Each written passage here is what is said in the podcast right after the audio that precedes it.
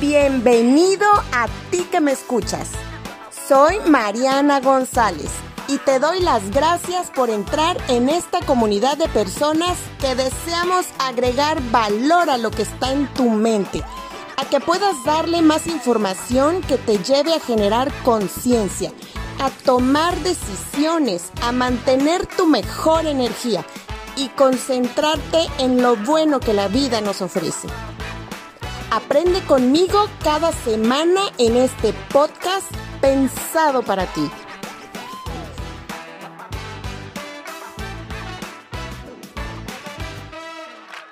Hola, ¿qué tal? Estamos en esta nueva plática con Priscila Magariño. Ella es psicóloga con especialidad en psiconcología. Me da muchísimo gusto que estés nuevamente pues, estando acá escuchándonos y sabiendo un poquito más de lo que es la psiconcología, porque hoy vamos a platicar también de la responsabilidad emocional para pues, vivir plenamente. Entonces, pues tenemos que hablar un poquito qué es la psicología y de ahí pues ya nos al tema. Sí. Gracias Priscila, verdad, por acompañarme. Hola Mariana. Bueno, espero que estén bien. Es un gusto saludarles de nuevo. Y bueno, platicando un poquito qué es la psicología, pues es precisamente la rama de la medicina que acompaña los procesos oncológicos, es decir, los diagnósticos de cáncer, pero en un nivel emocional. ¿no? La psicología pues es precisamente el proceso terapéutico para eh, los pacientes que tienen diagnóstico de cáncer y para, para sus familiares también. Sí, claro, y precisamente por esa razón de una, obviamente de una noticia, pues la verdad es, eh, pues nada fácil tal vez de digerir, ¿no? Entonces, desde ahí yo creo empezar a tomar responsabilidad emocional, porque al final esto pasa, la responsabilidad emocional la debemos de tener, híjole, todo el tiempo, pero cuando llega una de estas situaciones a tu vida y realmente e, esta sí es una situación que te mueve, te mueve el tapete, sí. totalmente. Entonces, y no es necesario empezar a tomar responsabilidad emocional cuando llega una, una situación como esta. Pero ¿cómo se le hace a ser responsables? Cuando, bueno, cuando nosotros nos enfrentamos como seres humanos a, algún diagnóstico fatalista, como es precisamente el diagnóstico de cáncer, em, se le va enseñando al paciente en esta parte, por ejemplo, en, la pregunta que, muchos hacen. ¿Cuánto tiempo me queda de vida? Entonces vamos asimilando que la preparación del, proceso va a ser una preparación hacia la muerte y no siempre es así. Entonces, por ejemplo, cuando hay una, independientemente de que el diagnóstico sea cáncer, podemos hablar también de algunas otras enfermedades que son degenerativas, por ejemplo, la hipertensión, la diabetes, ¿no? Anteriormente, hace unos 20 años, que nos daban un diagnóstico de diabetes, cómo reaccionábamos, ¿no? El paciente cómo reaccionaba.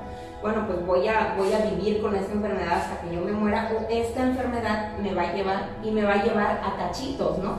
Porque el estereotipo es precisamente que es una enfermedad de, pues obviamente crónico-degenerativa, que si no llevas los cuidados adecuados te empiezan a, generar pues consecuencias graves dentro de este padecimiento y conociendo ya el contexto cultural en el que estamos, pues hay mucha población que se ha ido así, a cachitos.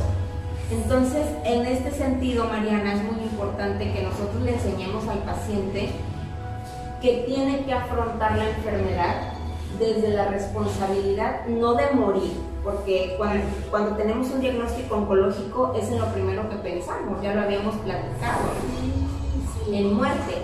Entonces, en esta parte es poder mostrarle al paciente que debe eh, afrontarlo desde una responsabilidad, pero es desde la responsabilidad emocional de vivir.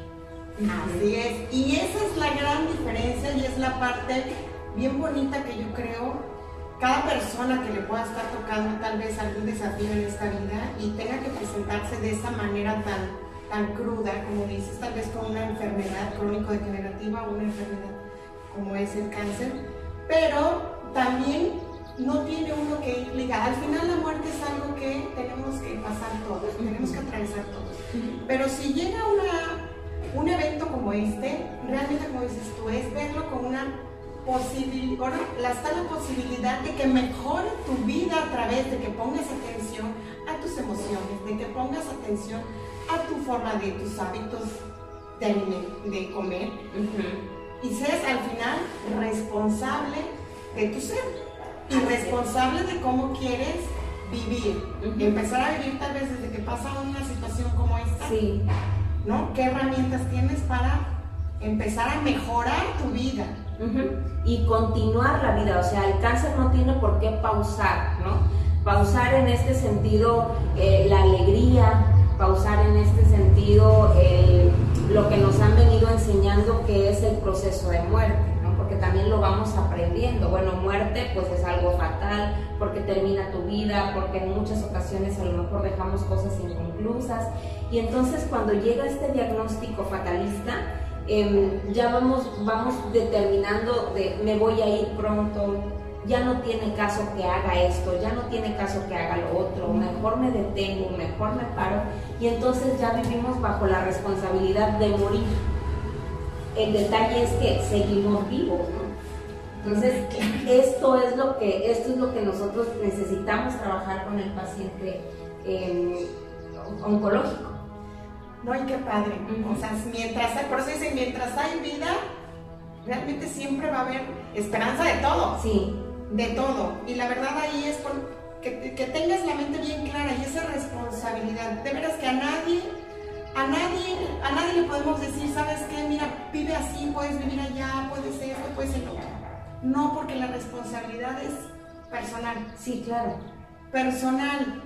Y ahí prácticamente tú vas como tú bien lo comentabas ahorita y es padrísimo esto que comentas. Sí es cierto, desde que empezamos a lamentarnos, desde que empezamos a, a, cuestionar, pero en, mal, porque de víctima. Sí, en la condición de víctima. Y empiezas y empiezas a, a ver precisamente todas estas partes negativas. Sí. Y no estás viendo pues que sigues aquí, que están contigo las personas, que todos vamos a partir, pero tú que puedes sembrar hoy. ¿no? Y toda esta parte es lo que logran entonces ver. Sí, logramos trabajar esto en el, en el paciente.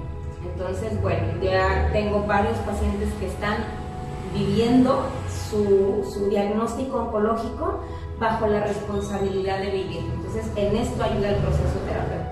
Efectivamente, todos, todas las personas pueden decidir y ser responsables a vivir, tú, a elegir eso y esto va para todos. Es que tomen nota. No nada más es para las personas que puedan tener alguna, alguna situación, alguna enfermedad. enfermedad, ¿no? Como el cáncer, si lo viene siendo para muchísimas personas que pueden estar enfrentando una enfermedad crónico-degenerativa o una situación emocional que les impide ver la vida, sino están viendo precisamente la situación ya como muerte, ¿no? desde el momento que están, ellos están impidiendo esa manera de, de vivir, que al final la vida es eso, es alegría, es esperanza, es lo que debería ser. Es lo que debería ser. Entonces, a eso les estamos invitando a que ustedes decidan caminar por esa vida en lugar de decidir también abrazar esas emociones que te llevan hacia el Así es. Pues muchísimas gracias a, que, a ti que me estás escuchando y que nos estás escuchando. Pueden seguir a Priscila Magariño en sus redes, Priscila. Sí. Sí, en las redes sociales estoy como Psiconcología Priscila Magariño. Ahí está la página. Por medio de la página ustedes pueden contactarme y bueno, cualquier cosa yo aquí estoy a su disposición para poder escucharlos. Perfecto. También nosotros vamos a estar subiendo en la página todos los datos, por si quieren mandarnos un inbox, saber información, con muchísimo gusto se los hacemos llegar. Ya la decisión la tienes tú. Muchísimas gracias. Hasta luego. Bye. Y así es como terminamos en este podcast el día de hoy, deseándote tengas un excelente fin de semana y pues esperando que nos sigas acompañando los lunes y los viernes en nuestros podcasts, escuchándonos por Anchor, Spotify o A-Box. Y pues eso ha sido todo. Pásala increíble, genial. Nos escuchamos pronto. Bye. Hasta la próxima.